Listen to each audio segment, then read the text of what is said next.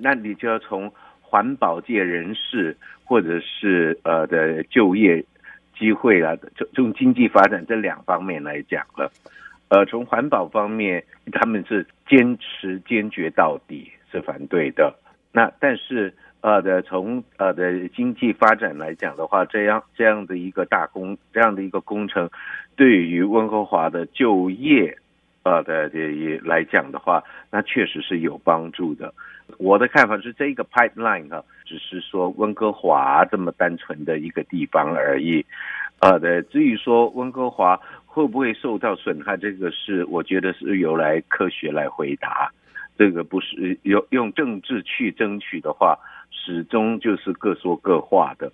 呃，我们所听到的资讯，也有人说，也有充分的的的论据说，这个不那种危险、那种那种环保的威胁，或者是出意外的威胁是很少、很少、很少，而且可以再增强的去控制。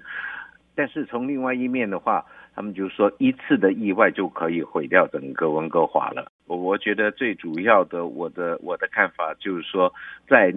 再生能源跟清洁能源可以取有比开始有取代的目前石化能源之前，这样子的呃的也冲突这样子的尴尬，这样子的这个这个政治。呃的也可以说是博弈哈，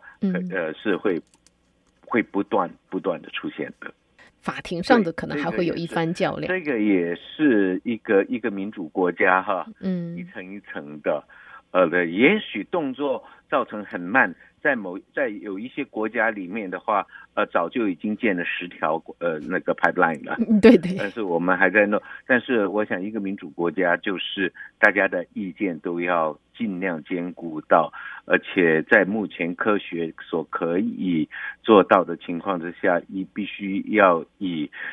最大的、最 maximum 的方式去保障人民的安全。